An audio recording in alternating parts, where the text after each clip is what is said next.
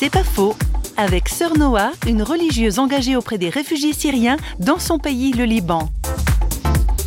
J'ai connu des moments de pleurs et de blessures parce que le peuple de l'Orient n'est qu'un jouet entre les mains des grands, que souvent nous sentons l'impuissance à faire face à tous ces programmes qui ne tiennent pas du tout compte des humains.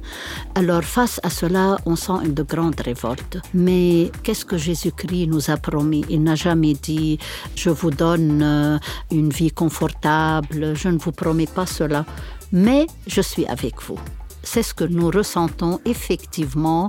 Nous sentons que dans la persécution, dans les difficultés, dans l'injustice, Dieu est là. Et je pense que c'est la seule expérience qui nous fait nous mettre debout. C'est pas faux, vous a été proposé par Radio Réveil.